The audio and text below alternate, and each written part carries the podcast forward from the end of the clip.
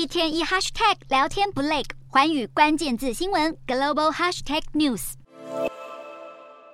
肆虐已久的通膨，在美国联准会的高利率压抑下，持续呈现放缓迹象。美国劳工部十二日公布的最新数据显示，美国六月消费者物价 CPI 年增三趴，创两年多来新低。投资人闻讯受激励，美股四大指数应声劲扬。数据显示，美国 CPI 从五月的年增四趴降至六月的三趴，减少了足足一个百分点，达到二零二一年三月以来新低。如果剔除波动较大的食品能源价格，核心 CPI 年增也从五点三趴降至四点八趴，创下二零二一年十月以来最低。不过，令华尔街忧心的是，房租房价依然居高不下，光居住费用就占了六月物价涨幅的七十趴以上。另外，汽车保险、休闲和护理费用也带动物价上涨。尽管联准会自去年三月以来已经连续十次升级，美国经济依然在高利率环境下展现强大韧性。联准会将从本月二十五日开始举行下一次决策会议。在此之前，已经有多位官员暗示，六月利率按兵不动，只能说是跳过一次升级。绝大多数投资人也预期，联准会七月将调高政策利率一码，攀上二十二年高点。就算最新通膨数值略微降温，也不足以说服决策官员，抗通膨任务已经大功告成。